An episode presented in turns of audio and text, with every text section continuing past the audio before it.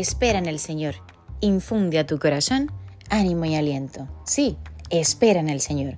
Salmos 27, 14. Cuando el ser humano piensa que Dios se tarda en responder, posiblemente su desespero se debe a que no ha aprendido a descansar en Dios, aceptar su voluntad y los planes para su vida. Lucha con sus propias fuerzas y luego se llena de ansiedad y una tormenta de desesperanza invade su corazón. Confiar en Dios no es asunto de palabra ni de lágrimas, es una actitud del corazón. Tú y yo necesitamos aprender a depender de Dios, no importando la circunstancia, si lo que estás pidiendo es conforme a su voluntad y Él es mejor para ti. Claro que sí.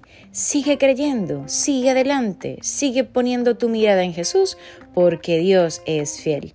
Aleluya, aleluya. Esta palabra nos reconforta, nos llena de aliento y nos hace saber que debemos confiar en el Todopoderoso.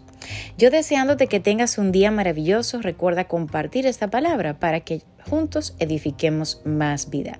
Se despide Anet Rodríguez. Dios te bendiga.